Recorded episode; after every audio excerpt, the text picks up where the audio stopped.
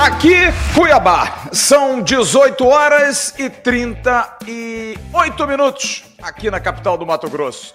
19h38 no Rio de Janeiro. O canal Atenção Vascaíno já fala direto da capital do Mato Grosso. Cuiabá, cidade com 620 mil habitantes, aproximadamente. Capital do estado do Mato Grosso.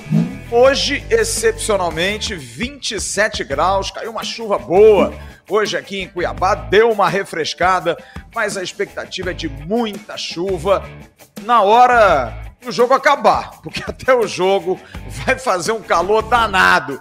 Não tem previsão de chuva tão cedo. Chove, quando chove a galera faz festa. Tava vindo no avião hoje, e aí o comandante anunciou: estamos saindo de São Paulo, indo para Cuiabá.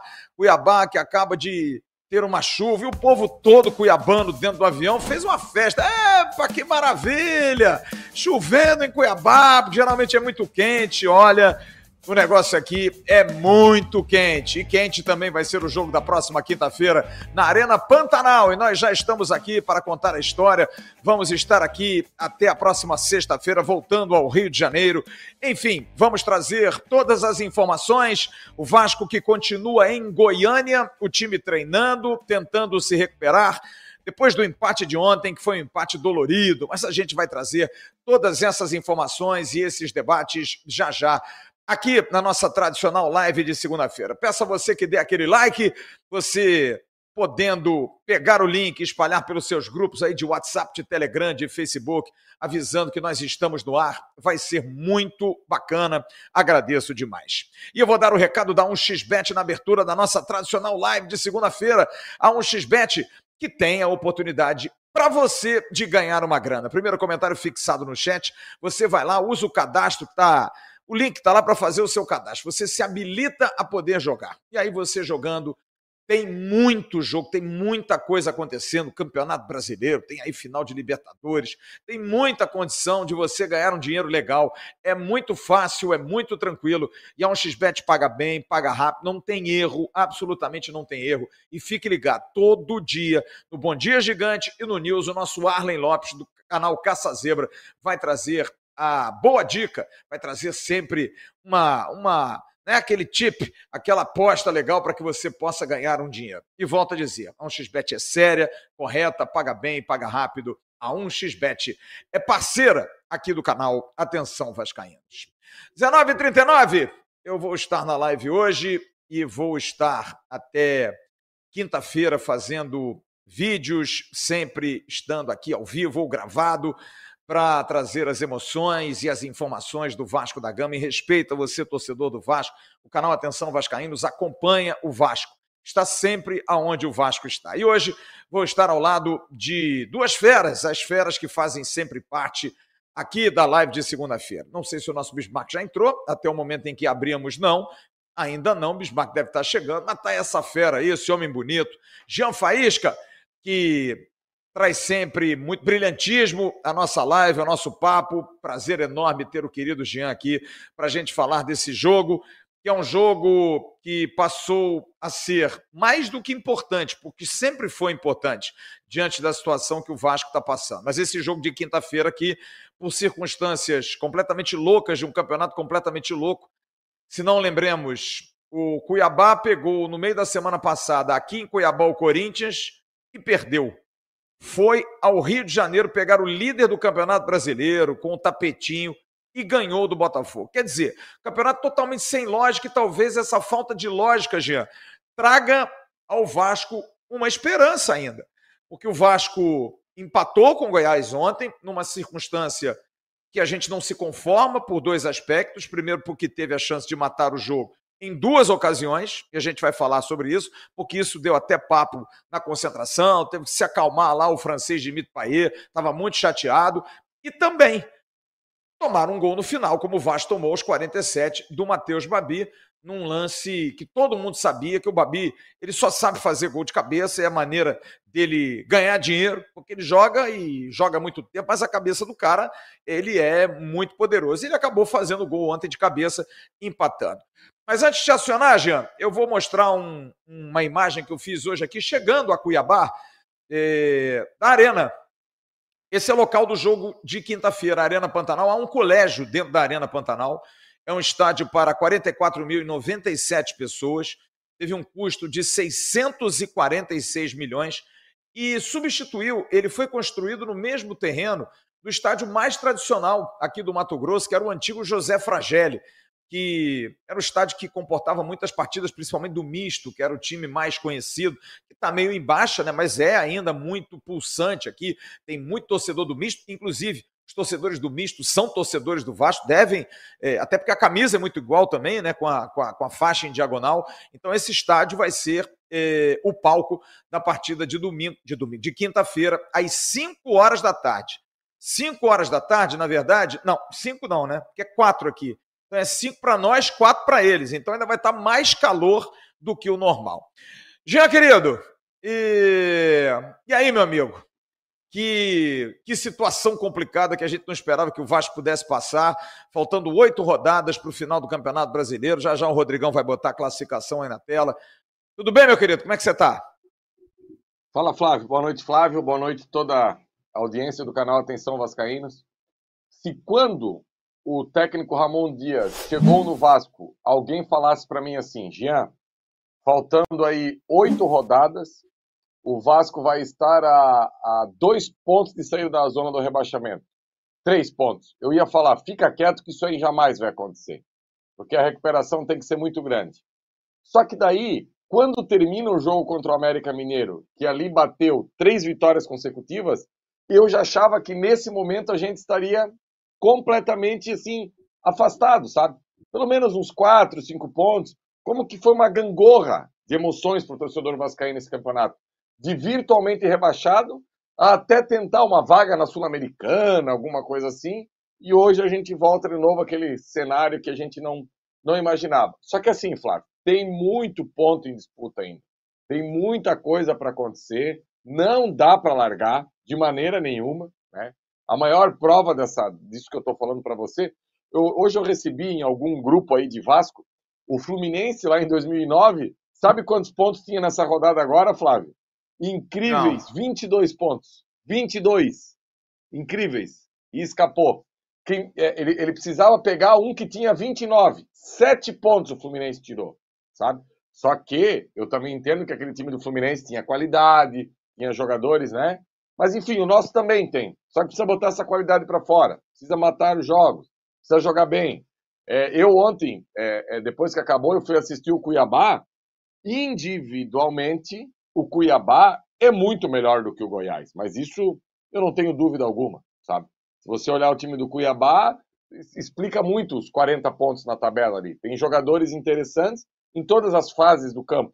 O goleiro é o Walter. Graças ao bom Deus, não joga contra o Vasco. Tem uma zaga com Marlon e Alain Perur. Alain Perur estava no Palmeiras até esses dias, campeão da Libertadores pelo Palmeiras. Tem um Davidson, que é um jogador que às vezes eu fico me perguntando assim, se esse folclore todo que ele faz acaba não transferindo e diminuindo a bola que ele joga. Porque o Davidson joga bola. O Davidson é efetivo. É um bom centroavante. Tá? Por exemplo, Flávio, eu não sei se você assistiu, acredito que não, que você devia estar guardando as coisas e saindo. Teve um lance ontem do Cuiabá um contra-ataque, ele fez o que era para o Praxedes e para o Peck fazer. Ele estava carregando a bola, cortou e jogou o, o, jogador do Cuiabá na cara do gol. Enfim, Flávio, temos mais uma montanha para escalar, só que o leque melhorou. Com a volta do Paulinho, com a história do Eric Marques está voltando, uma pena o Verrete não está aí. Eu acho que dá, mas a gente vai precisar ser mais incisivo. A gente vai ver umas fotos do jogo de ontem, que foi um jogo disputado sob uma condição é, desumana. Desumana. O calor que fez ontem em Goiânia foi realmente muito, muito forte. Eu hoje conversei com o médico do Vasco, doutor Gustavo Caldeira, que a gente vai falar já já sobre o trabalho que está sendo feito para quinta-feira, e ele me confessou. Teve uma hora que ele teve que entrar em campo para fazer um atendimento e foi uma sensação térmica de 40 graus, sabe? Um calor.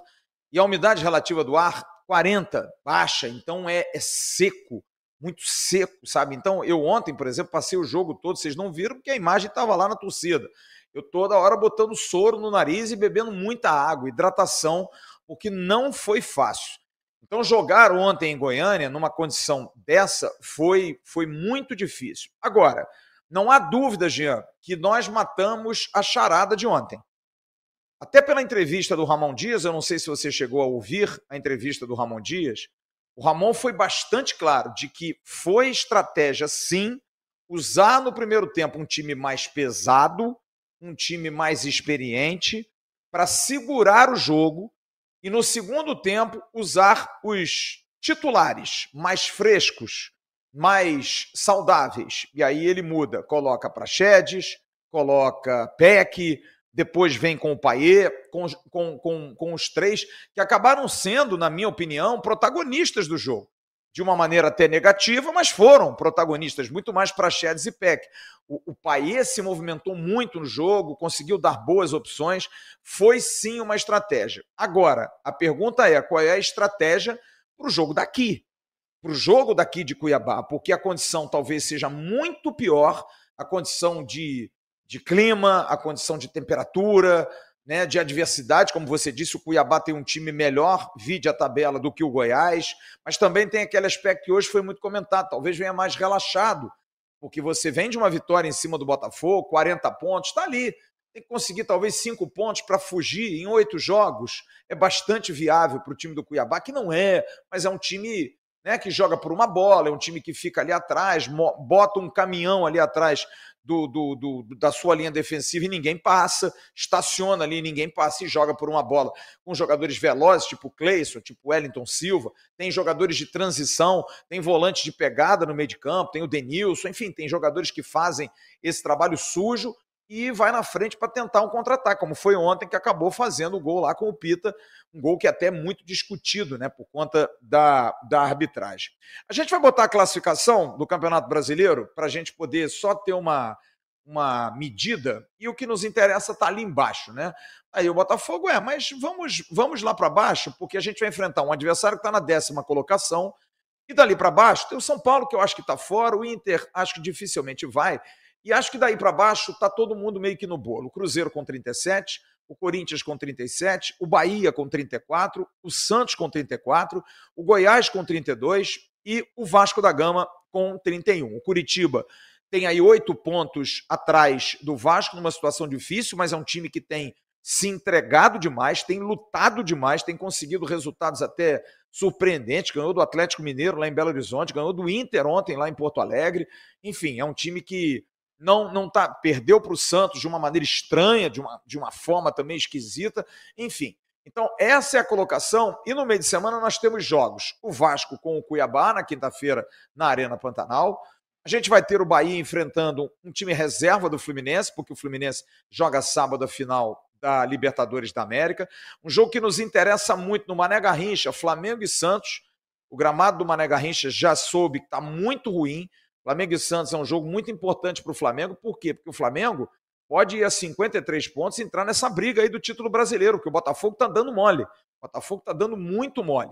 Aliás, outros aspectos são interessantes, porque essa situação envolvendo o Botafogo faz com que os adversários eh, que o Vasco tem e que vão enfrentar times lá de cima, vou dar o exemplo do Bragantino. O Bragantino vai pegar o Goiás no meio de semana, jogo que vai acontecer em Goiânia. Então, quer dizer, é um jogo que para o Bragantino é importante, porque se o Bragantino vence, o Bragantino tem 52 pontos, vai a 55. Fica muito próximo. Então, são jogos que motivaram. A gente vê também, Jean, a questão do Fortaleza, que acabou não sendo campeão da Sul-Americana e tem que brigar por pontuação na, na, questão de Libertadores da América. Tem que brigar por pontuação para chegar em competição sul-americana. E vai ter adversários que são adversários do Vasco. Como é que você está vendo essa movimentação de tabela aí, esses jogos no meio de semana? Lembrando que tem um jogo também importante: São Paulo e Cruzeiro. O Cruzeiro está ali na boca. O São Paulo é 38 contra 37. De repente, quem ganhar já consegue dar um salto. Mas se o São Paulo vencer, o Cruzeiro fica lá embaixo. O Vasco tem confronto direto com o Cruzeiro. Como é que você está vendo essa matemática aí da classificação, Jean? 39, é, é perdão, muito isso. confronto de, é, é, muito confronto direto, Flávio. São muitos jogos assim. Eu, por exemplo, ontem à noite, essa vitória do Cuiabá eu não gostei, sabe? Eu acho que deveria aí ter empatado para o Cuiabá não desgarrar tanto. Porque o, Cuiabá, o que o Cuiabá tem de confronto direto na zona do rebaixamento ali, Cuiabá pega praticamente todo mundo. A nossa tabela e a do Santos, ela é muito parecida, muito mesmo, sabe? A gente faz o clássico com o Botafogo, o Santos ainda faz o clássico com o São Paulo. A gente pega o Atlético Paranaense fora, o Santos também pega o Atlético Paranaense fora. Então, assim, tem algumas coincidências que tem nessa, nessas tabelas aí. É... Só que assim, Flávio, eu sempre falo, a rodada ruim é a rodada que o Vasco não ganha. Se o Vasco ganha, Sim. o que tem que ficar claro é o seguinte: é uma briga da gente com a gente mesmo. Com esse tanto de confronto direto, chegou a 44, 45, um abraço. Só que, empatando e perdendo, não vai chegar a 44 a 45. Tem que tirar os coelhinhos da cartola e precisa, precisa fazer ponto. E eu te confesso, Flávio, que é, eu entendi a estratégia do Ramon e ontem, no pré-jogo, tá gravado. Eu falei assim: olha, pode ser que quem escalou essa equipe foi o fisiologista do Vasco, que disse: olha, a gente pode entrar com esses aqui, precisa segurar esses aqui, porque depois pode fazer falta. Só que eu vejo que o Goiás era muito mais fácil a gente ser mais ousado do que contra o Cuiabá. Eu vejo mais qualidade na equipe do Cuiabá. Pode ser que isso não se reflita, até porque o Cuiabá é o melhor visitante e um dos piores mandantes do Campeonato Brasileiro. Tem isso também, sabe? Então, a gente tem que focar na gente, cara, na gente. A gente tem que buscar três pontos, jogo após jogo. Aliás, é, para a audiência que não sabe, o Flávio Dias desceu do avião, entrou no quarto, ligou a câmera e começou a fazer a live. Então, não sei se chegou até você, Flávio, a informação que a Polícia Militar é, autorizou o clássico tá na mão aqui, ó. São Januário. Tá Já ó, recebi tá. aqui. Vou ler, inclusive, aqui. Entendi. Acabei de receber. Entendi. É, da Secretaria de Estado da Polícia Militar, Comando de Policiamento Especializado, Batalhão Especializado de Policiamento dos Estádios. Foi encaminhado à Federação de Futebol do Estado do Rio de Janeiro, do Batalhão Especializado de Policiamento em Estádios. A informação é a seguinte: considerando a solicitação contida no ofício 0. Deixa eu a letra aqui, senão não enxergo absolutamente nada. Vamos lá, deixa eu passar aqui. Vamos lá, deixa eu passar aqui. Número 094-23 do Clube de Regatas Vasco da Gama, que segue em anexo o seguinte: considerando que no período de 1 a 5 de novembro teremos diversos eventos no estado do Rio de Janeiro, com destaques para o final da Copa Libertadores no Maracanã, show no Engenhão, prova do Enem, além do feriado de finados, o que movimentará uma grande, um grande volume de turistas para o estado, inclusive torcedores do Boca Juniors, previsão de 50 mil argentinos. Esse comandante, diante o exposto acima, informa Vossa Senhoria que o BEP não terá capacidade operacional para a realização do clássico do dia 5 do 11, domingo, tendo em vista o esgotamento total do efetivo no sábado e a possibilidade do jogo em tela ter prorrogação e ou pênaltis acrescidos do evento de premiação da Comebol. Outro sim, nós colocamos à disposição para a realização da partida de forma excepcional no dia 6 de novembro, segunda-feira, no estado de São Januário, desde que seja realizada a proporção de 95% mandante, 5% visitante, com escopo de garantir a segurança dos respectivos torcedores. Assina o comandante do BEP, Wagner Ferreira do Nascimento, tenente-coronel do BEP. Quer dizer, o jogo não será no domingo. Aliás, essa modificação de tabela é estratégica, Jean. É estratégica. O Vasco fez o pedido para adiar o jogo contra o Cruzeiro. E por quê? Porque já se tinha a ideia de que o jogo do Vasco com o Botafogo seria segunda. O Vasco está numa batida de jogar ontem em Goiânia, jogar em Cuiabá, jogar aqui no Centro-Oeste não é fácil, pelos times, mas principalmente pelas logísticas e também pela questão climática. Jogaria segunda contra o Botafogo, que só é o líder do Campeonato Brasileiro, e pode ser o jogo que o Botafogo perca, né? Porque se o Palmeiras venceu o Botafogo no meio de semana e o Vasco venceu o Botafogo segunda-feira, o Botafogo perde a liderança do Campeonato Brasileiro. E aí o que, que faz o Vasco? Consegue o adiamento. Queria jogar durante a data FIFA, não conseguiu. Então, colocou na balança, eu perco o Medel, não tem problema, porque o Medel joga no dia 21. Eu prefiro porque eu tenho mais tempo para me recuperar.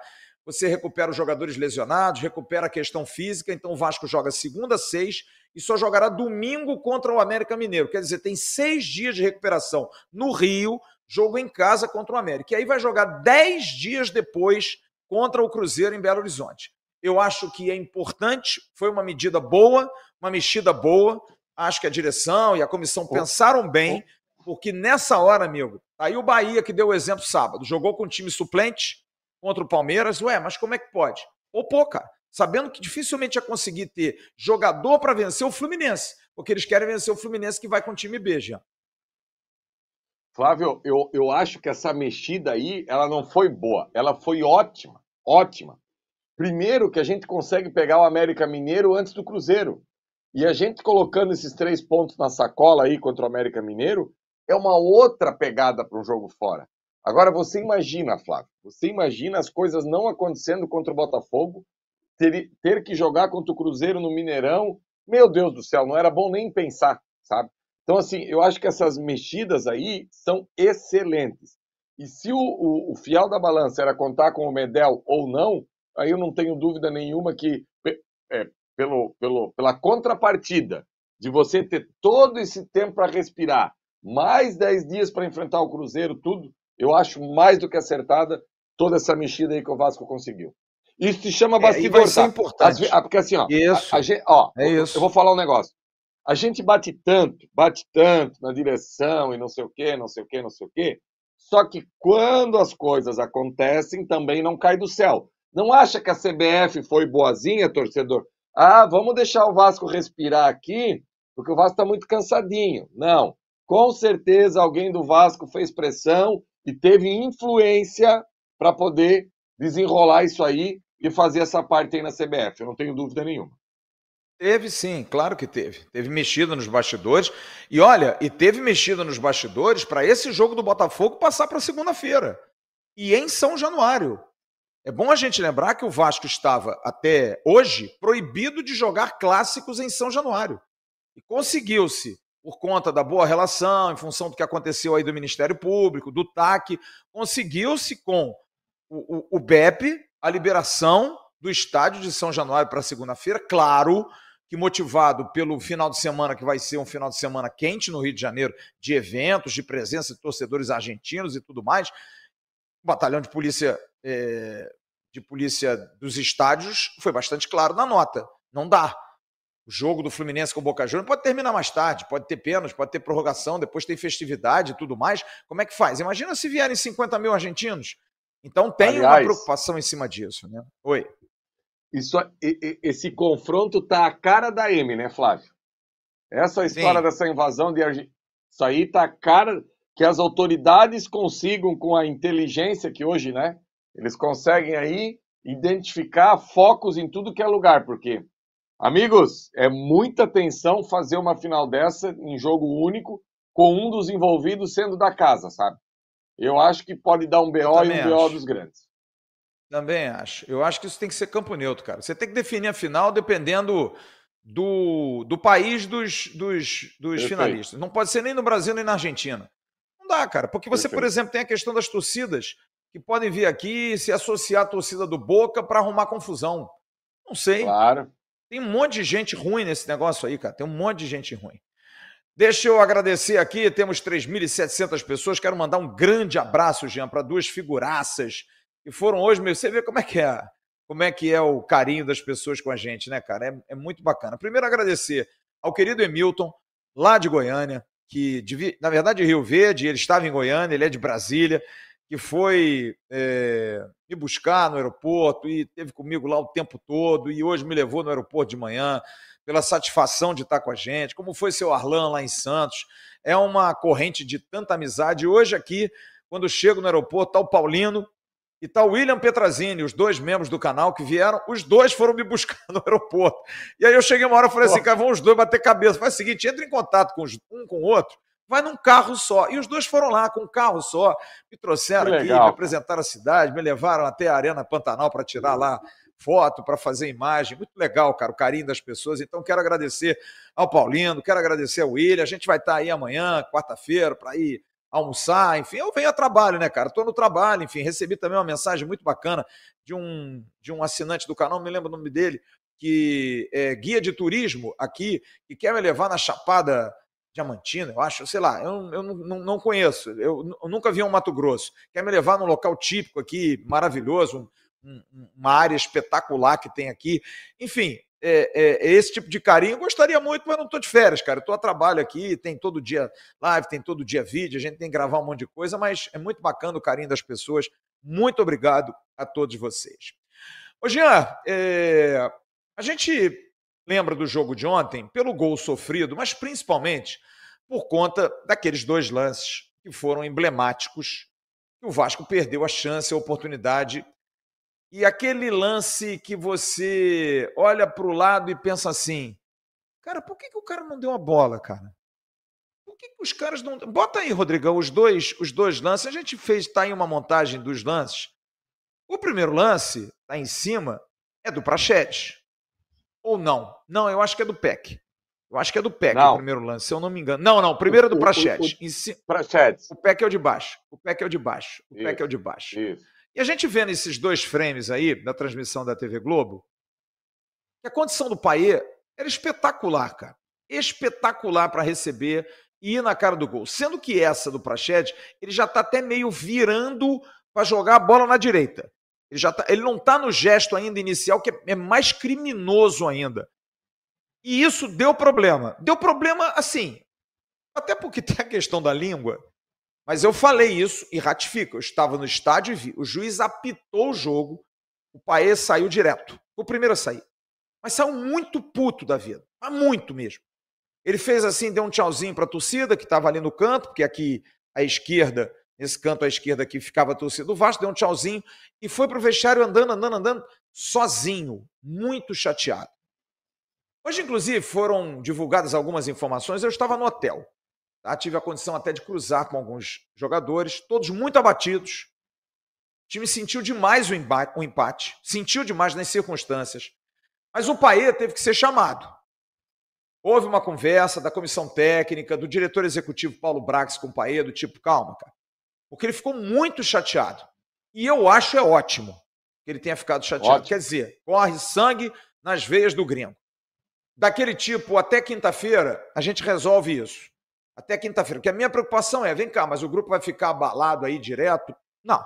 Hoje é um dia de lamber ferida, hoje é um dia de foram treinar os reservas hoje de manhã, estava saindo do hotel bem cedinho, o pessoal estava saindo para o treinamento. Estava lá o Jefferson, que foi treinar no Atlético Goianiense, onde, onde ele saiu. É, os titulares descansaram, foram fazer o tal do recovery lá, dar uma relaxada, mas ontem estava todo mundo muito de cabeça quente. Eu queria que você falasse sobre isso, Jean. Se não é para tanto assim a, a, ter uma briga que uma discussão, colocaram hoje que teve, não teve nada de vias de fato, de, o, o Paê ficou chateado, muito chateado, mas talvez até pela questão da língua não tenha conseguido exteriorizar essa chateação, mas não precisava, né, Jean? Só o gesto dele, não. só a maneira dele andar e não querer falar, e tá bom, eu acho ótimo isso, eu, Jean. Eu, eu posso pedir um favor, Flávio, pro, pro Rodrigo colocar a imagem na tela de novo, se o Rodrigo puder fazer esse favor.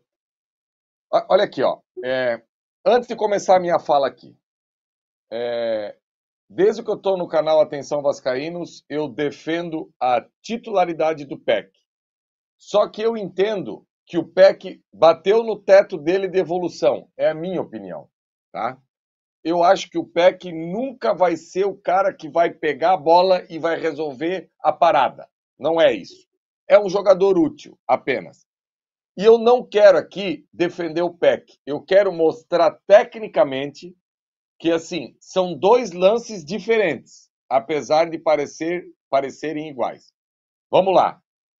O do PEC, torcedor, a parte de baixo.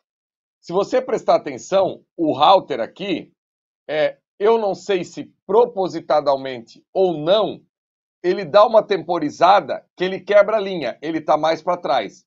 Se o PEC dá esse passe aqui mais ou menos, o router tem a possibilidade de cortar esse passe.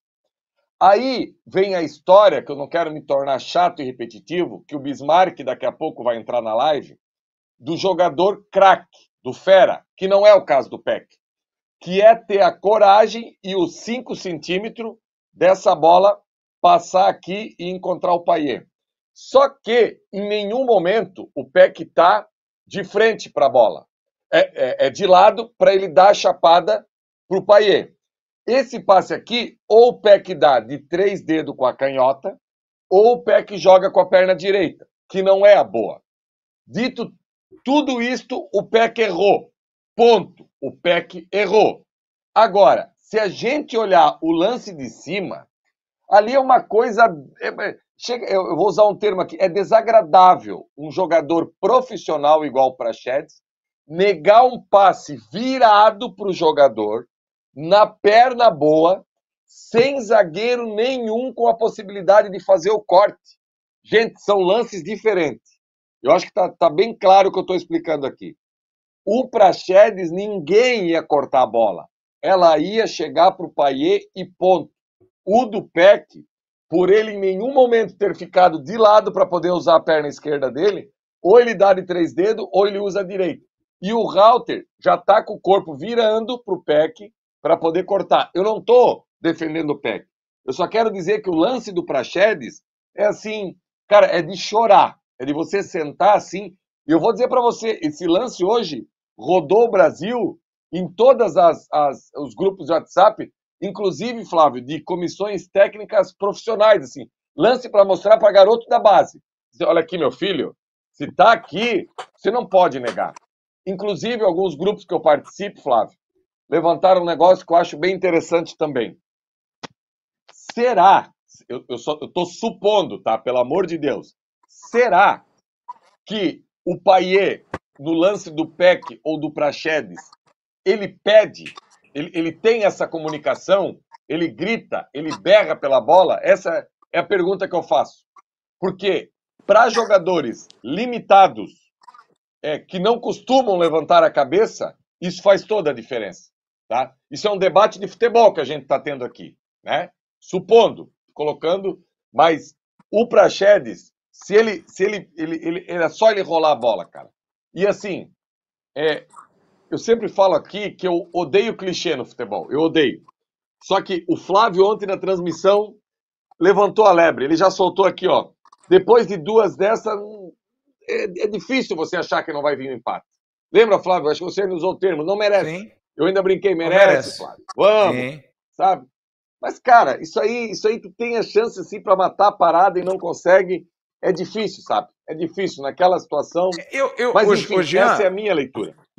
Eu, eu, acho só o seguinte: a minha dúvida é, é o Bismarck já está com a gente aqui, se a gente está mais chateado pelos dois lances dos gols que poderiam matar a partida ou se o gol aos 47. Assim, eu, particularmente, fiquei muito mais chateado, porque eu, desde o início, achava que o empate não era um resultado ruim. Eu, eu, eu sempre coloquei na conta que o Vasco viesse para cá para conseguir quatro pontos. Mas, porra, o jogo estava na mão. O Goiás estava morto, morto com farofa em campo. Morto. E quase viraram o jogo. Quase ainda viraram o jogo. Porque o Vasco deu a eles o sopro que eles precisavam. Porque jogo para matar. O Bahia fez seis gols em cima do, do Goiás, quatro pelo menos foram assim, de contra-ataque. De Everaldo entrar pela esquerda, cruzar, entrar em dois caras, contar dois do Goiás e fazer o gol. No contra-ataque. E outra coisa, um detalhe importantíssimo. Olha a condição do gramado, Jean. Não dá para falar. O gramado é um tapete, cara. Fofo, tá? Hoje é outra coisa também que eu percebi e me falaram. Gramado fofo. Gramado alto, como era do Serra Dourada da época do Bismarck. Mas mesmo assim é um tapete. Não dá para você dizer que a bola bateu na canela de alguém, que o cara carregou a bola e a bola foi quicando, não. Tapetinho, para você rolar. O Praxedes, então, ele tá olhando. Sabe aquela brincadeira que você faz assim, você olha pro cara, vou dar para você e dá pro outro? Parecia aquela brincadeirinha. Sabe, ah, estende a mão para uma criança, a criança vem buscar, você dá pro outro. É a mesma coisa. O Praxedes, ele olhou, porque o PEC, eu até concordo contigo, apesar do PEC ter vindo em desabalar a carreira e olhar duas vezes para o Paê e ver, eu acho que o PEC faltou confiança nele fazer. Coragem. Aí o nosso Coragem. Emerson Rocha. Nossa. O lance do Praxedes foi na sequência da defesaça do Jardim. Era para fechar a jogada de cinema. Com certeza. Faltou coragem. Faltou coragem. Bismarck, você viu o jogo ontem, bicho? Eu só consegui ver o segundo tempo. Assim, depois dos 20 minutos, eu consegui ver. É, primeiro, boa noite você, ao, boa noite. aos que estão assistindo. Boa noite. É, não vi o primeiro tempo, mas o segundo tempo, assim. Perdeu nada. Vi o Vasco dar aqueles dois contra-ataques e não, não aproveitar. Na hora, a mesma coisa que você. Eu não estava ao vivo vendo a narração de vocês, mas o Jean me contando agora, na hora também, eu falei para quem estava perto que o Vasco estava pedindo para tomar o gol. E, e foi muito foi muito traumático esse gol, porque é um gol aos 45, quando o, o que eu vi do segundo tempo, o Goiás não jogou nada. E, e bem que você falou, quase que ainda vira e faz o, o segundo contra o Vasco, que aí seria.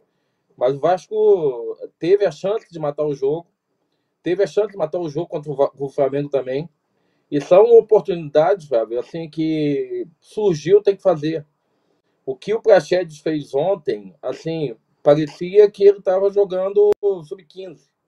Com todo o respeito que eu tenho para Prachedes, que eu acho até bom jogador, não pode um contra-ataque de dois contra um, três contra dois, o Vasco desperdiçar uma bola como aquela. Aquilo matava o jogo, fazia 2 a 0 podia até sair o terceiro. Depois o, o Verrete é expulso, o time com menos um, bola alçada dentro da área, e, e a única bola que o Goiás podia fazer gol era com o Babi. E ninguém encosta no Babi para poder pular com o cara, deslocar o cara. O cara subiu inteiro, cabeceou de forma que não teve nem chance para o Léo Jardim. Mas, assim, é, é, uma, é, um, é, um, é um empate com um gosto amargo de derrota.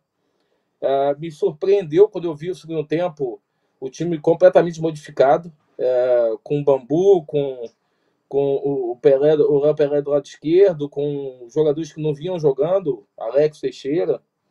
Eu achei, eu achei assim, um, de uma audácia, mas é o que nós temos, sabe? É o que nós temos para seguir aí nessa reta final que é, a gente continua acreditando, mas é doído, cara. Você perder um jogo contra o Flamengo do jeito que foi, perder um jogo contra o Inter quando o time não jogou nada, nada, nada, nada. Eu vi o jogo inteiro contra o Inter. O Vasco foi reconhecível. Foi, acho que, a, o pior jogo que o Vasco fez com, na mão do Ramon Dias. O Paulinho completamente desajeitado em campo. O Vasco parecia um, um, um time de iniciante. E quanto o Goiás, o Goiás um time também tremendamente mediano para ruim e o Vasco podendo matar o jogo, não mata o jogo. Foi, foi bem, o, o, bem o é, esse empate ontem. Deixa eu fazer uma pergunta a você, porque a sua presença aqui é ilustre para nós por todos os aspectos normais, mas é uma oportunidade que a gente tem que ter. Você foi um monstro de jogador, um jogador de muita técnica, muita qualidade e que jogava em gramados muito ruins. Porque o Maracanã, na época que você jogava, era péssimo, péssimo. Gramado duro, picava. Você jogava em São Januário, que sempre teve um gramado também ruim. Nunca foi aquele gramado maravilhoso, campo duro. Você jogava em Goiânia, por exemplo, no Serra Dourada, aquele gramado fofo.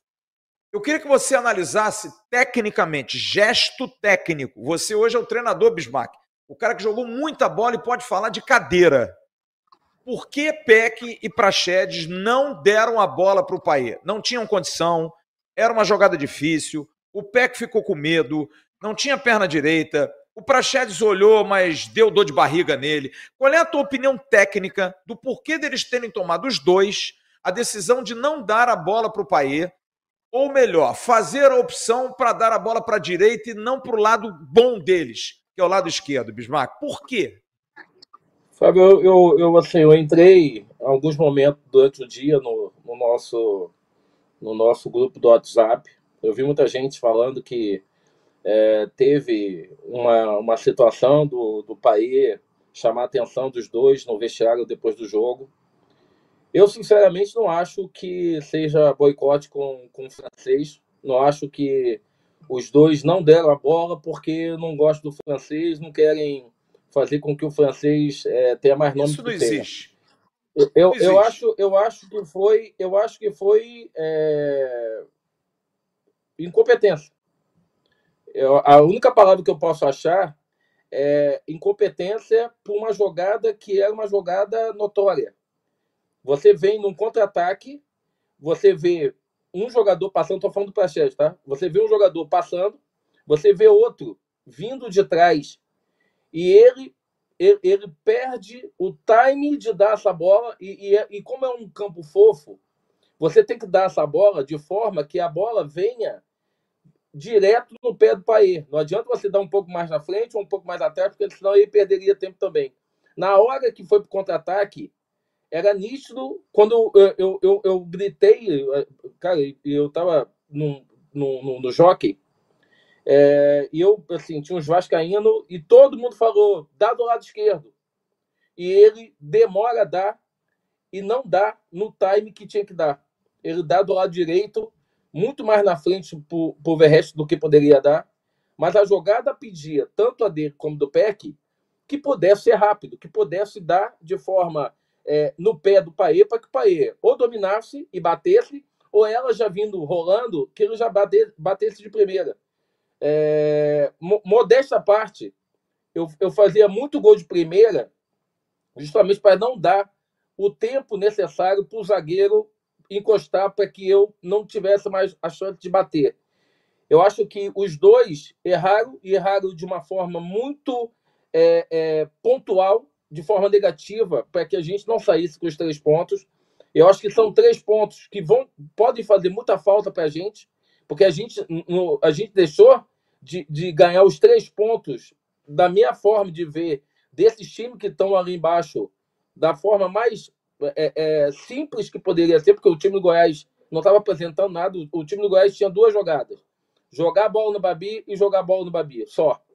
Então, os dois tiveram a incompetência de não usar a melhor jogada que era, e, e acho que o que falou de, de muitos é, é, é treinadores usarem isso para mostrar é o que não deve ser feito num, num, jogo profissional da competência que é o, o Vasco na, na, na zona que está.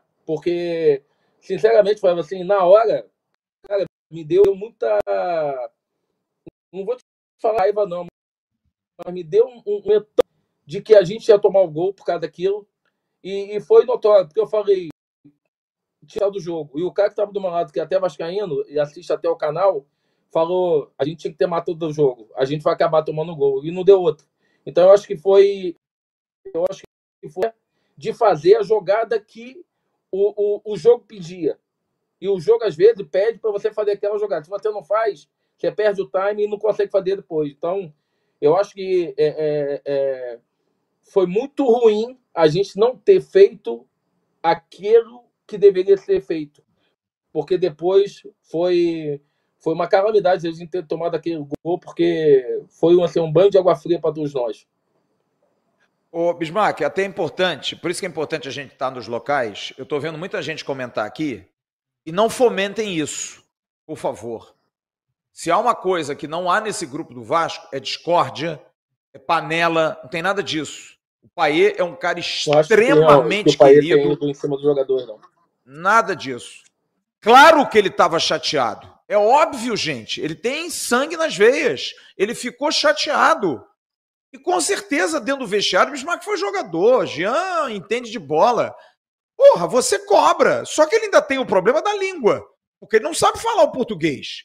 Mas não adianta, não precisa nem falar numa hora como essa. Você olha para a cara do cara, o cara não quer papo. E eu soube ontem que sim, Ramon Dias, o Emiliano, o próprio Paulo Brax foram conversar com o gringo, bater um papo com ele, conversar, porque ele estava chateado, ele sentiu, porque ele viu que ele poderia ter decidido o jogo. Ele teve a oportunidade. E eu acho isso muito bom. Agora, o Prached não deu a bola. Isso não foi falado aqui, porque eu vi que alguém aqui. Tem sempre os maldosos no chat, né? Ah, é panela. Não é panela. Não alimentem isso. O Pai é um dos caras mais queridos no grupo do Vasco. Eu vi isso nos dois dias que estive agora e em outras ocasiões. Já voltei com o time dentro de um, de um avião de Salvador, com o Pai sentado do meu lado, cara carinhoso com todo mundo, atencioso com o torcedor, para, atende, tira foto, dá autógrafo, faz tudo. Ele, o Paulinho, aliás, top. O Paulinho é outro também que é um gentleman. Todo mundo gosta do Paulinho. O próprio Peck também, o menino que a garotada adora o Gabriel Peck. Então não tem essa de, ah, não, o pau comeu, o Paê, não, os caras não gostam dele. Não levantem isso. Isso é mentira. Isso não é verdade. Tá? Porque se eu, se eu soubesse que teve, eu falava. Comigo não tem esse. E olha que eu cavuquei para burro hoje. Vem cá, teve algum problema aí depois do jogo? Os caras ficaram chateados? Nada, absolutamente nada. Enfim, só para a gente esclarecer isso, para não dar mais dor de cabeça. Vamos pensar no jogo de quinta-feira aqui, gente. São 20 e 20 aqui em Cuiabá, são 19 e 20 aqui, uma hora menos. Quinta-feira o Vasco vai ter é, as voltas de Paulinho e Eric Marcos, jogadores que inclusive viajaram com a delegação. Eles cumpriram suspensão. Aliás, uma informação muito importante, tá? É, Paulinho e Verrete não estão pendurados com cartões amarelos. Quando o jogador toma o segundo cartão amarelo e o vermelho, primeiro cartão é anulado, só conta o vermelho. Então o Paulinho tem um cartão, o Verrete tem um cartão apenas. Eles não estão pendurados. Então, nesse caso, o Verrete está fora pela expulsão. O Paulinho está de volta, o Eric Marcos está de volta, e o Ramon Dias até ontem cometeu uma gafe, dizendo: não, a gente vai receber o Rossi de, de volta. Na mesma ocasião, o, o, assessoria de comunicação do Vasco informou no nosso grupo lá de que não. Rossi, Marlon Gomes e Manu Capasso, os três ainda estão em processo de recuperação. O Capasso está bem mais adiantado, mas também não voltou. Tem mais de mês que está fora, um problema na lombar.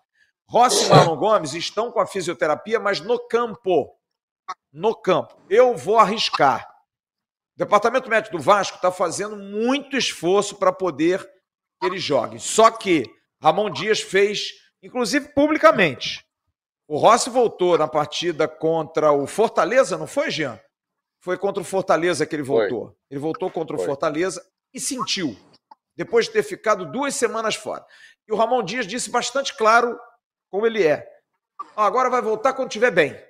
Não vai ficar nessa. Voltar quando. Porque o jogador fica naquela, tô bem, tô legal, vambora, força uma barra, acaba voltando. O Rossi Acho que nem ele nem o Marlon estarão prontos para o jogo do Botafogo. Nem para o jogo do Botafogo. Acho difícil. Estão na fisioterapia no campo.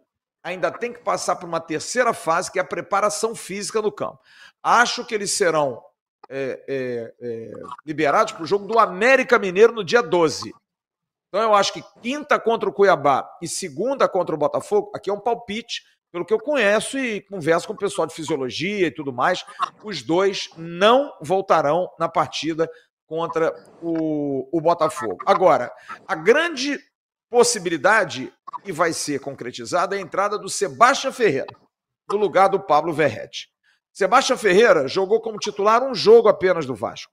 Foi contra o Corinthians, em São Paulo. E ele perdeu, inclusive, um ou dois gols não jogou mal, tá? Claro. Mas tem sido muito criticado. O que, vocês acham do Sebastião Ferreira? É o cara mesmo para substituir? Muita gente acha que podia ser um meia, joga com dois atacantes móveis na frente, ou não? É o cara da posição, tem que ser ele e, e deixa a vida seguir. E aí, Jean?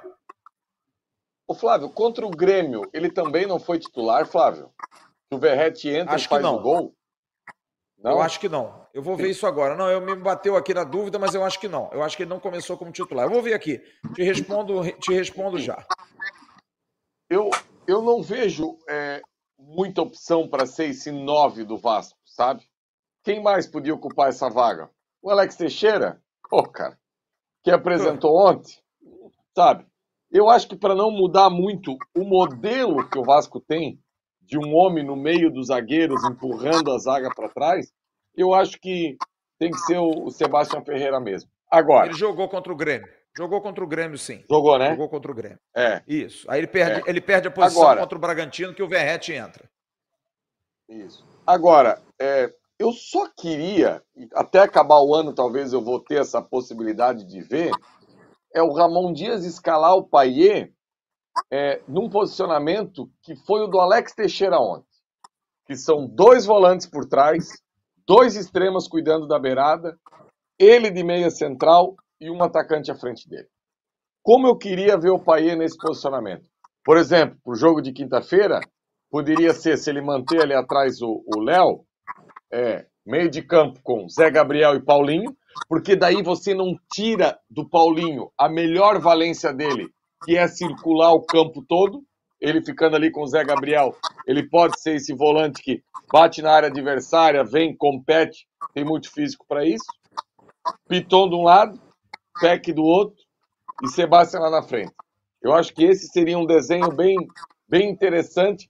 E assim, ó, não dá pra gente pegar mais os Coringa e guardar no bolso. A gente tem que botar os Coringa dentro do campo. Porque se a gente ficar guardando os Coringa no bolso, vai acabar o jogo e o adversário vai ganhar a mesa e a gente vai para casa com o Coringa guardado.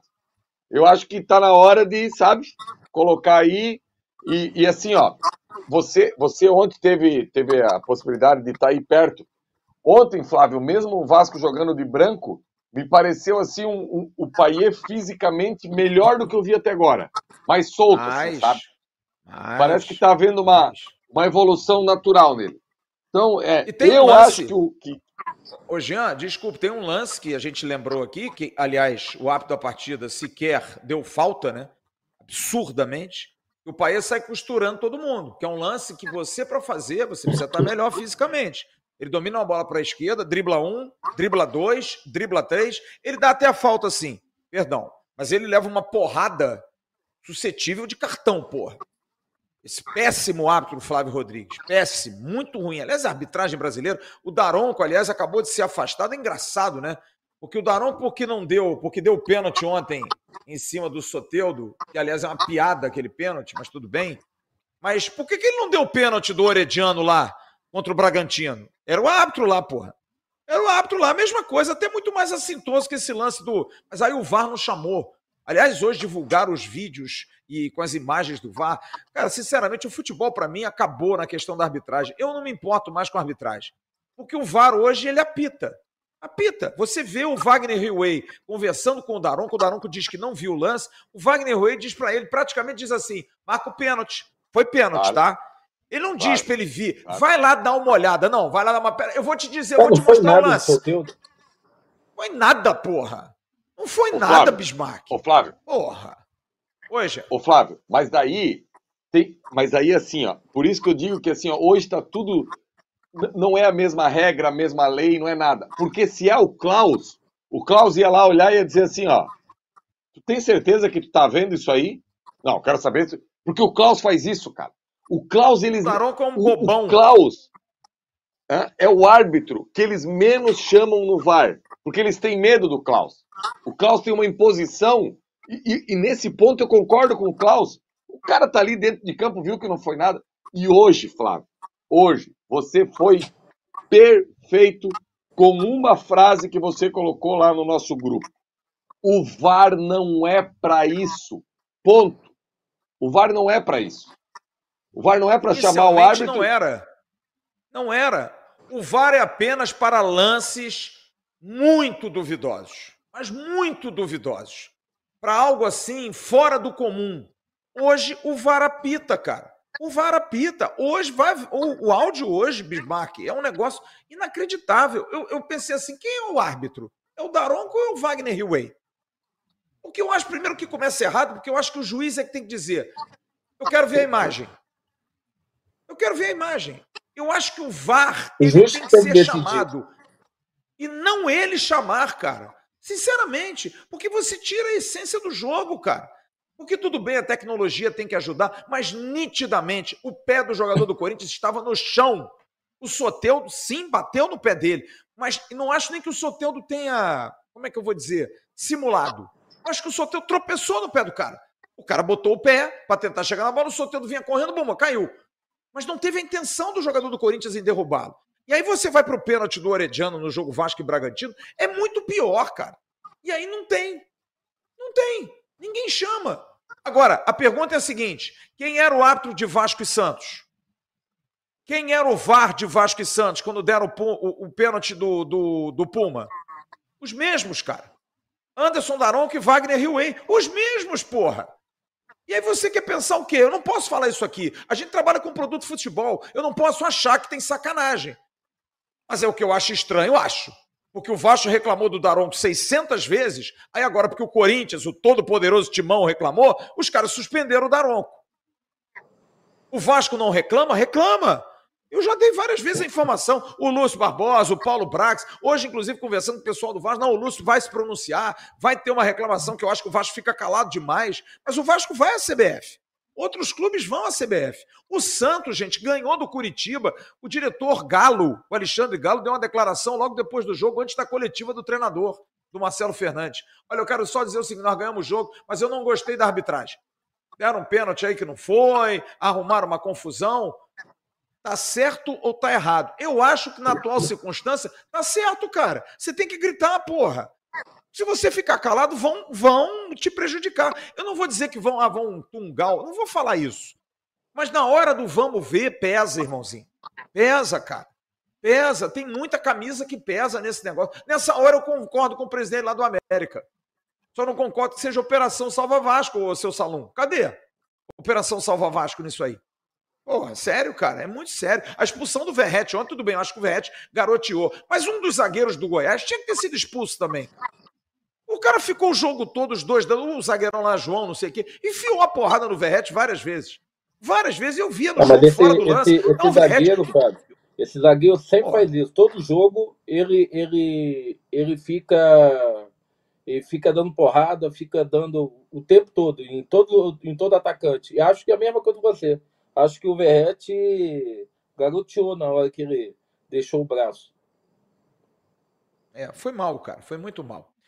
Jean, é, eu quero fazer uma pergunta para você que hoje eu também me preocupei pela questão do clima aqui em Cuiabá. A expectativa para o jogo é de um calor muito grande. Tá? De um, hoje choveu bastante aqui, 27 graus, para você ter uma ideia. Vai fazer muito calor. E ontem foi uma preocupação, perguntei hoje ao doutor Gustavo Caldeira, a, a fisiologista do Vasco, a Sara Ramos, é, sobre os cuidados, se teve algum problema pós-jogo. Não. Mas o tratamento para o jogo do Cuiabá vai ser o mesmo. Toalhas com gelo, medida de, de parada técnica, muita hidratação, uma reposição, inclusive, é, de potássio, de sódio, tomar o tal do Gatorade lá para dar uma melhorada, vai ter um reforço nisso porque há uma preocupação muito grande, porque o jogo.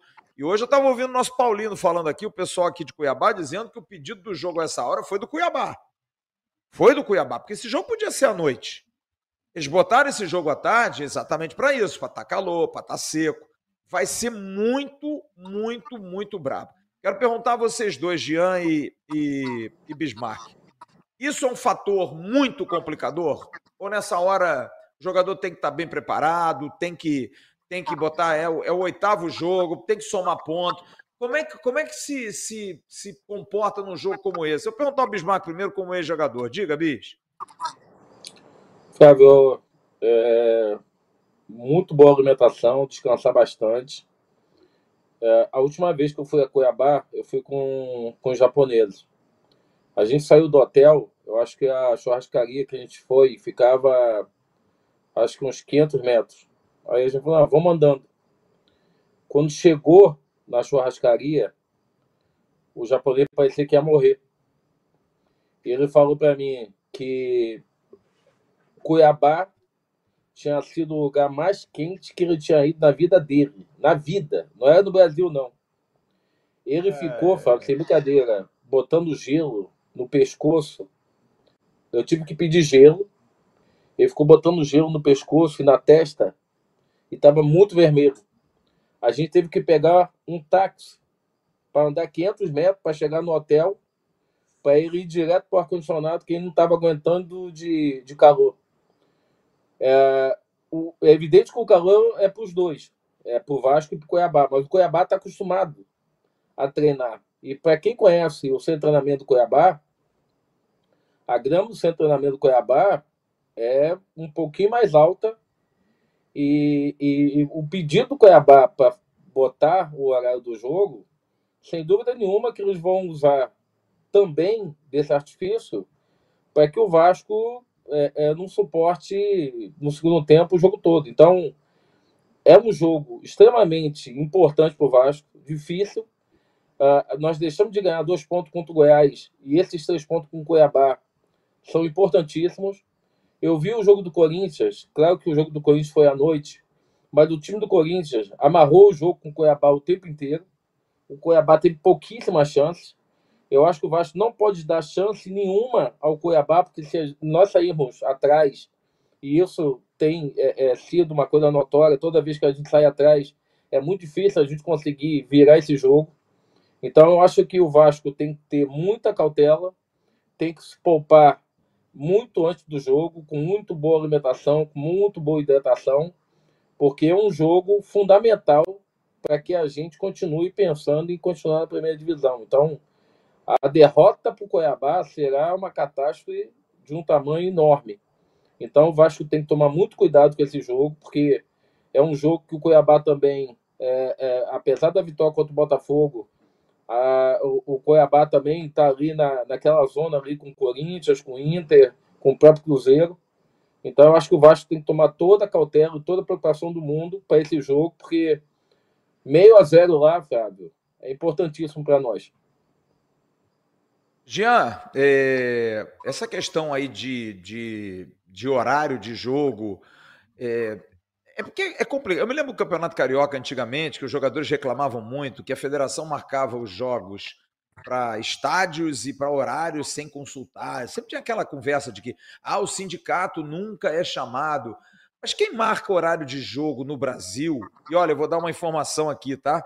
Que não é uma informação muito legal, pelo menos para mim não é muito legal. O jogo Vasco e Botafogo segunda-feira, atenção torcedor há uma grande possibilidade desse jogo ser segunda-feira, às sete da noite.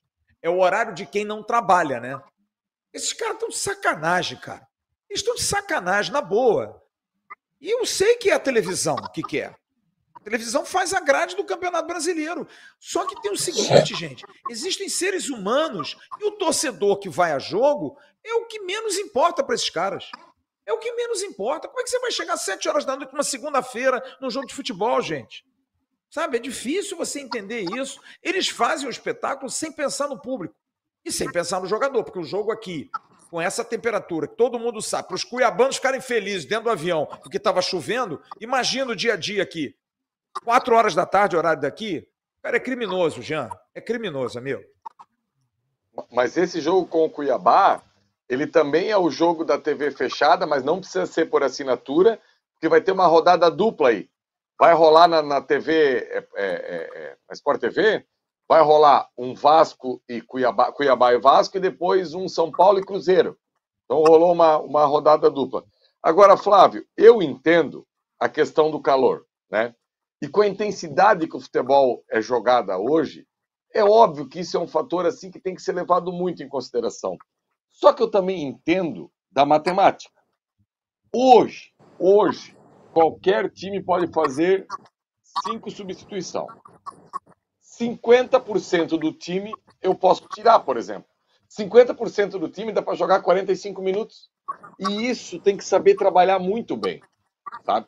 Porque cinco substituições, gente, é bastante. Né? Futebol eram duas, aumentaram para três, depois da pandemia, cinco. E eu acho que isso o Ramon tem dificuldade de trabalhar. Partiu para substituição, eu vejo que ele tem uma dificuldade de ter o time da substituição, de saber como fazer, de saber trocar, de saber mudar. Eu vejo que isso é uma algo assim, por exemplo, eu não sou engenheiro de obra pronta, já falei aqui, né? Porque coisa mais fácil é depois que acontece. Mas ontem, quando o Maico sente, teve um determinado momento que você chegou a cantar na transmissão que o Paulo Henrique estava próximo de entrar. Se o Maico estava sentindo e o Paulo Henrique era titular até os dois últimos jogos, qual o problema de trazer o Bambu para a zaga? Ah, o Babi ia fazer o gol do mesmo jeito? Podia ser, não tem problema nenhum. Mas você botar o Zé Vitor ontem foi uma temeridade completa. Menino não tem três, quatro jogos como profissional, a última partida dele tinha ido muito mal, muito mal mesmo. Então acho que o Ramon tem essa dificuldade de, de leitura durante o jogo assim. Eu vejo que podendo trabalhar com as cinco substituições, isso aí tem que ficar bem, bem alinhado para o jogo da quinta-feira. E tem um outro jogador, Jean, que eu, eu confio muito para quinta-feira, não para jogar, mas eu acho que ele tem, ele tem que utilizar, que é o Gabriel Dias. Eu acho que o Gabriel Dias tem um espírito que, olha, na boa, eu penso até no segundo tempo, dependendo das circunstâncias, bota o Paulo Henrique, porque o Paulo Henrique corre mais do que notícia ruim. Na frente, o Gabriel Dias atrás. Porque eu acho que é jogo com cara para o Gabriel Dias, por exemplo. Ah, o Gabriel Dias é craque. Não, mas ele tem, ele tem cara desse tipo de jogo. Sabe, esse jogo pascado, esse jogo da porrada, esse jogo duro. Porque o Cuiabá é assim. O jogo do Cuiabá não é um jogo bonito. É um jogo feio. E eu acho que o jogo aqui, quinta-feira, é para é os guerreiros com saúde. É jogo para saúde. E ontem, por exemplo, o Robson Bambu, muito criticado pela parte técnica dele, muito eu também acho, mas o Robson Bambu você não pode reclamar um isso dele. O quanto que ele corre no jogo, o quanto que ele se emprega no jogo, até de maneira trabalhada. E eu falei isso. Teve uma hora que o Ramon Dias, na hora do Paulo Henrique, o Paulo Henrique chegou na beira do campo, ele olhou para os jogadores e perguntou: e aí, como é que tá tudo bem? O Michael fez assim: não, não, não, não. Aí baixou assim, ficou de lado. O doutor fez uma massagem aqui na coxa dele. O, o, o Michael parece um Robocop jogando. É cheio daquelas fitas. Sabe aquelas fitas? Eu não, não, não me lembro daquelas fitas que você bota. Acho que é Teraband, que você bota no corpo. Cheio de fita. Essa é uma múmia. Cheio de fita. O Robson disse: Não, não, não, não, tô bem, tô bem, tô bem. E todo mundo afim de jogar, cara. Os caras estavam afim de jogar. Porque é jogo de responsabilidade. Agora, tem que pensar para o jogo de quinta-feira. Quem eu, sinceramente, eu não vejo esse jogo com cara de Praxedes. Não vejo esse jogo com cara de Jair. Só se a gente estiver ganhando, para segurar o jogo. Jair tá eu acho que esse jogo é jogo. O, o Jair está suspenso, é verdade. Mas não vejo o jogo para cara de Praxedes, mas do estilo Jair. Não consigo. Não vejo o jogo para Alex Teixeira. Não vejo, cara. Não é jogo para esses caras. É jogo para alguém com saúde, que jogue futebol. O único que eu acho que pode jogar porque é talentoso é o Paeira. O Paê eu acho que tem que jogar, porque o Paê é o diferente dos 11 em campo, é o cara que vai tirar. E hoje eu, eu ouvi de duas pessoas da comissão técnica a, a frase é, emblemática: o Paulinho vai nos ajudar muito nesse jogo. Vai, Bismarck? Você acha que é um jogo com a cara do Paulinho? Acho, mas não jogando da forma que ele jogou contra o Inter, né? Jogar da forma que ele vinha jogando, circulando uh, entre a zaga e o meio campo, porque ele faz essa ligação muito de forma muito direta entre os zagueiros e, e o ataque. Uh, o jogo contra o Atlético Mineiro foi um jogo que ele jogou muito e ele rodava os dois lados, jogava tanto do lado direito como do lado esquerdo. O Paulinho, o, o Fábio, tem que ter liberdade para poder ele jogar principalmente de frente. Porque ele, quando está com a bola no pé, ele sabe o que faz, ele sabe uh, dar o passe necessário para o ataque, mas é um jogador que tem que ter tem que ter liberdade, tem que ter liberdade de jogar onde ele quiser. E, e quanto o Inter me preocupou muito, porque eu vi ele praticamente engessado, de jogando de forma completamente torta, e, e isso me incomodou muito, porque ele não vinha jogando dessa forma. Uh, tanto é que ele, no final do jogo, ele dá um, um, uma pregada no cara e toma o cartão vermelho.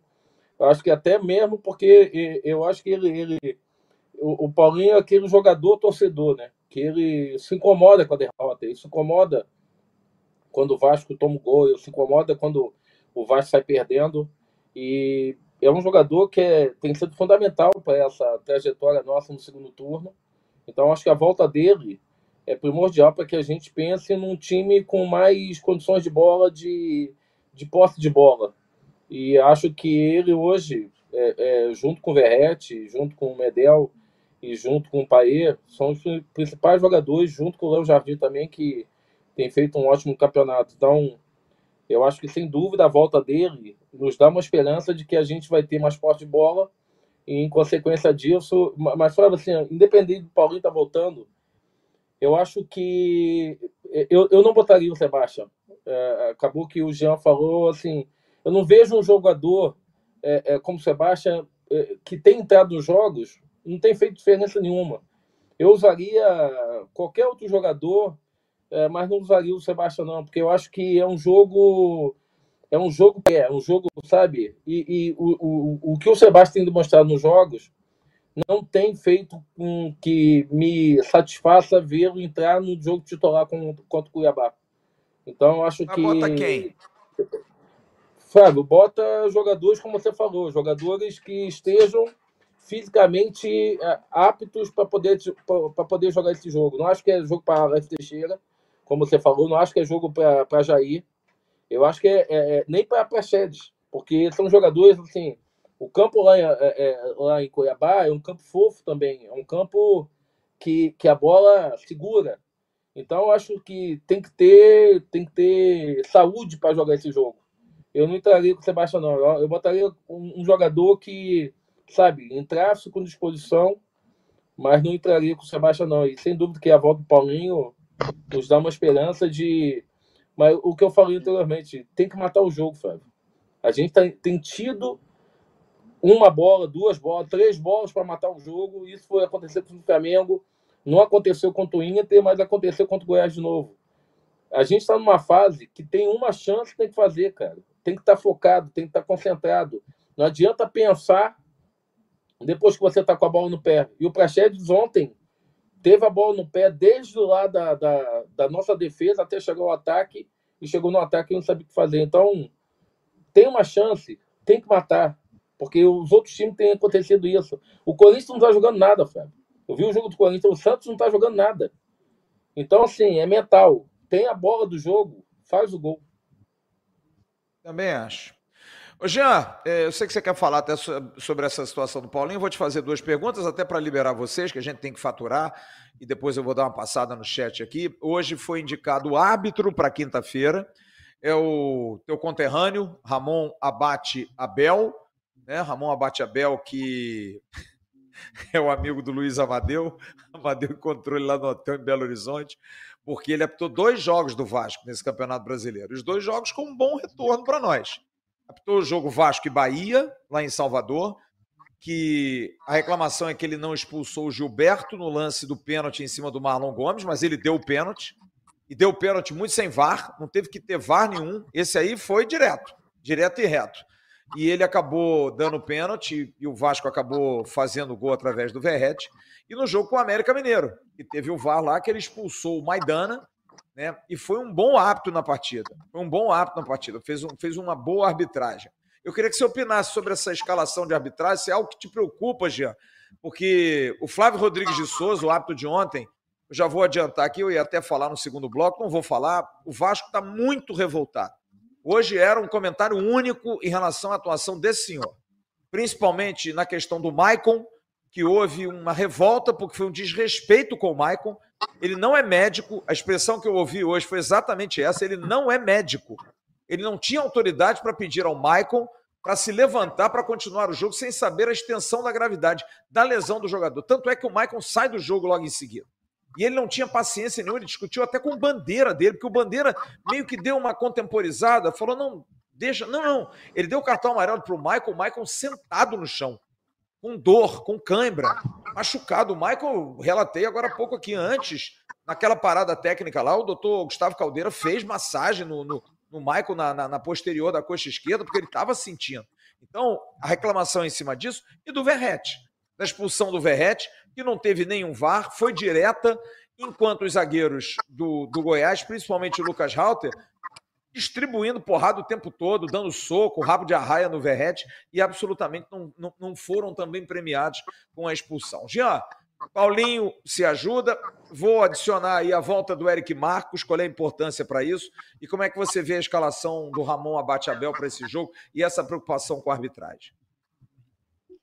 Ramon Abate Abel, eu, eu já cantei algumas vezes aqui para você e não é porque ele é meu conterrâneo, nunca resenhei com ele, nunca. Já estive em mesmo ambiente que ele, mas nunca conversei. Ele vai ser árbitro do Brasil em, em Copa do Mundo ainda. Isso é, tenho bem claro comigo assim. Inclusive ele pulou até o Mundial Sub-17, no Mundial Sub-20 ele foi. Ele acompanha muito de perto o lance, está sempre em cima do lance, corre junto com a bola, tem um preparo físico animal, sabe? Muito muito firme. E quanto mais perto você tiver do lance, menos você depende do VAR, né? Então, quanto a isso, eu tô, eu tô tranquilo. A equipe do Cuiabá, Flávio, só pra, por essa questão que o Bismarck falou aí, eu vejo que o Vasco tem que tentar escalar o máximo de alegria nas pernas, inclusive com o Paulo Henrique na direita, tá? Porque aqui, ó, a equipe que saiu jogando ontem, Walter, Matheus, Alexandre, Alain Periuri e Riquelme, todos acima de 1,80m, a linha de quatro deles. Três volantes, Ranielli, se não tem 1,80m, tá ali. Torcedor é muito bom jogador? Bom jogador, ele era do Havaí, Bismarck. Cuiabá contratou ele no Havaí. Deitou aqui no Campeonato Catarinense do ano passado. Deitou. Muito bom jogador. Deu aula. Tá? Deu aula. É, Lucas Mineiro, torcedor vascaíno.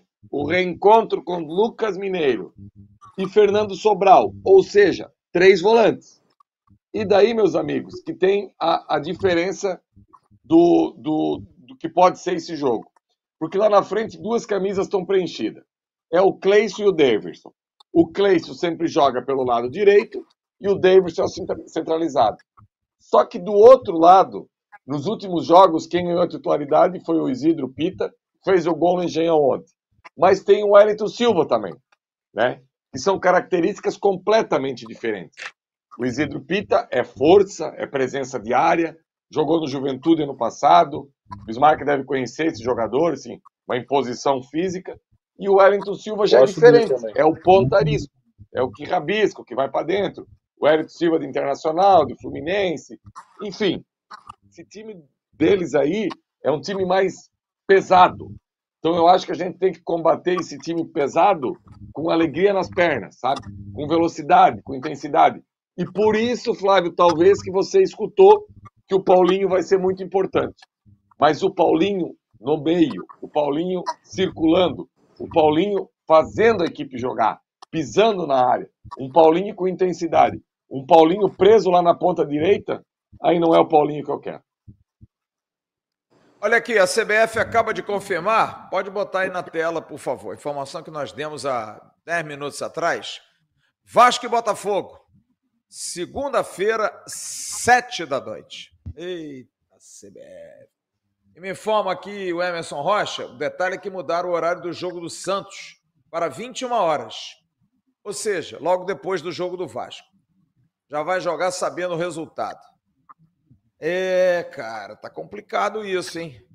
Operação Salva Santos? Eu vou falar também, pô. Todo mundo fala. Tá estranho isso, hein? O bagulho tá meio esquisito. Bismarck e Jean, agradecer a ambos. Muito obrigado aí pela, pelo tempo dividido de live. Bismarck, vou pedir ao pessoal para separar na live passada seus abraços aos vereadores que lhe concederam aí honrarias na cidade de Barbacena. Faço questão de mandar isso para você. Mande aí suas mensagens finais. Você tem sempre muitos abraços para mandar. E o Jean, na sequência, não, também se despede. Hoje não tem. Fala, não. bicho. Não, é, desculpa, porque eu estava trabalhando, então por isso que eu só consegui entrar 8, 8, 5. É para ter entrado 7 e meia, mas fiquei falando com o Japão aqui para poder ver se eu encaminho alguns jogadores para lá. Então, hoje não tem abraço, não. Hoje, hoje não, não, não, não preparei nada, não. Só falar para o torcedor vascaíno continuar apoiando o time, principalmente em São Januário, porque o time vai precisar mentalmente dessa torcida que é tão sofrida, é, tem vindo de tantos anos de sofrimento, mas precisa do nosso apoio e do nosso encorajamento para que os jogadores possam realmente, só eles podem tirar o Vasco dessa situação, então temos que apoiar até o final. É isso. Janzinho, manda seus abraços aí, Jean. Vou mandar um abraço é, para Paloma, que é amiga da Daniele do nosso grupo, membros lá da Atenção Vascaínos. Que a Paloma torce para o lado errado da história, mas está sempre acompanhando a gente. Então, um abraço aí para a Paloma. E, Flávio, mandar um abraço para o Bismarck, já que hoje os abraços estão escassos.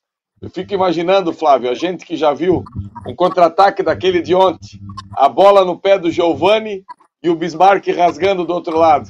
Ai, papai do céu. Ai, meu Deus do céu. É... Era 2, 3 a 0, um abraço e segue o jogo, sabe? É... Bismarck, Flávio, eu, Flávio, eu... Já hoje um, um, cara falou assim, não, porque você sabe o que, que é estar. Tá, quando chega nessa zona de rebaixamento, você sabe o que, que é isso, né? Mentalmente, aí eu falei, não, eu não sei o que, que é isso, não. É. Aí o cara é. ficou olhando pra minha cara, aí falou, pô, é verdade. Eu falei, não. Isso de estar tá no rebaixamento. Meu tempo, na meu zona tempo não tinha isso, não, pô. Não, eu falei para o cara, eu falei, cara, eu sei que mentalmente deve estar tá muito afetando jogadores. Mas eu não sei o que é isso, não. Na minha época, a gente, a gente não chegava nessa fase, não. O, o Bismarck, só para encerrar aqui rapidinho, eu falei ontem na live, e falei hoje nos meus grupos de WhatsApp que eu tô, que a história que você fala do Zico, da diferença do craque do bom jogador é o 10 centímetros, 5 centímetros. Né? Aquilo, né? aquilo mostra quem é o craque. E não era 10 centímetros, não, hein? Ali tinha uns 50 centímetros, um metro, dois metros. Não era 10 centímetros, não. 10 centímetros é para Giovanni, é para Zico, é para Edmundo, é para Roberto Dinamite. Para Bismarck. É, Fábio. Nem é, falo no, eu. No, no, é, por, é porque assim, Bismarck, no lance do Praxedes era é, desagradável, mas no lance do Peck faltou a coragem. Porque é, a, o, o, no lance do Praxedes, o Peck arrasta o zagueiro para dentro da área ainda e sobra o Paier livre. E no lance do Peck, ou ele dá um três dedos de esquerda, que faltou a coragem para chegar lá, ou ele bate com a perna direita, que também faltou a coragem. Aí faltou os 10 centímetros, 5 centímetros para resolver a parada. É isso aí. Jean Bis, grande abraço. Conto aí com a presença dos amigos durante a semana e quinta-feira, bola rolando. 5 da tarde, né? Horário nosso, 5 da tarde. 4 da tarde, horário daqui, enfim. Vou confirmar esse negócio. Eu tô meio confuso. Acho que eu tô no fuso horário de uma hora. Grande abraço, Sabe, bicho. Acho, Grande abraço, Jean. Ter, eu acho que pode ser às quatro daí e às cinco daqui. Sim. É isso. É isso. É isso. É isso, é isso mesmo. Quatro da tarde. Agora, por exemplo, são 7h57 aqui, 19h57, para não parecer mentira, é 19h57, olha lá. 19h57. Aqui são 20h57. Amigos, um abraço. Eu vou dar uma faturada aqui, eu vou com a galera no chat. Abraço a Jean e Bismarck. Eu vou falar agora da Oluap, a Oluap do grande Paulo Jorge. Paulo Jorge, você me ligou hoje, estava indo no aeroporto, não deu nem para poder te atender. A Oluap, para você que quer construir ou reformar. A Oluap, material de construção do Grupo TVC, está com uma promoção incrível. Precinho brigando com descontão, no atacado e no varejo, a Oluap Material de Construção é o melhor preço que cobre qualquer oferta. Para você que quer construir ou reformar, mande o orçamento concorrente para o WhatsApp. Anote aí, 021 991802370, 991802370 e eles vão chamar no precinho para você. O Luap, na rua Adolfo Bergamini 276, no Engenho de Dentro. O Luap, uma empresa do Grupo TMC no Instagram, arroba oluap.grupo-tmc. Recado agora para o Dicas de Mendonça, para você que quer conhecer um local maravilhoso Conheça Mendoza, segunda cidade turística da Argentina. Dicas de Mendoza leva você com grandes roteiros, passeios, visitas, incursões nas vinícolas mais famosas. Enoturismo, nessa cidade banhada por belezas naturais. Dicas de Mendoza tem parceria com mais de 120 agências de viagens, levando mais de 10 mil clientes satisfeitos todo ano à Argentina. São 25 anos de experiência para você aproveitar. Arroba Dicas de Mendoza no Instagram, no site dicasdemendoza.com.br. Faça seu orçamento e leve sua família nessa aventura. Grande abraço meu querido Adriano, que hoje me mandou uma mensagem, disse que acordou pensando em mim. Tá tudo bem, Adriano, graças a Deus. Vou te mandar mensagem já já, assim que terminar o trabalho aqui. Restaurante Cervejaria Casa do Fritz. É o papo de agora. Não jantei ainda, tô com uma fome danada. Filés, peixes fondue, deliciosas cervejas artesanais.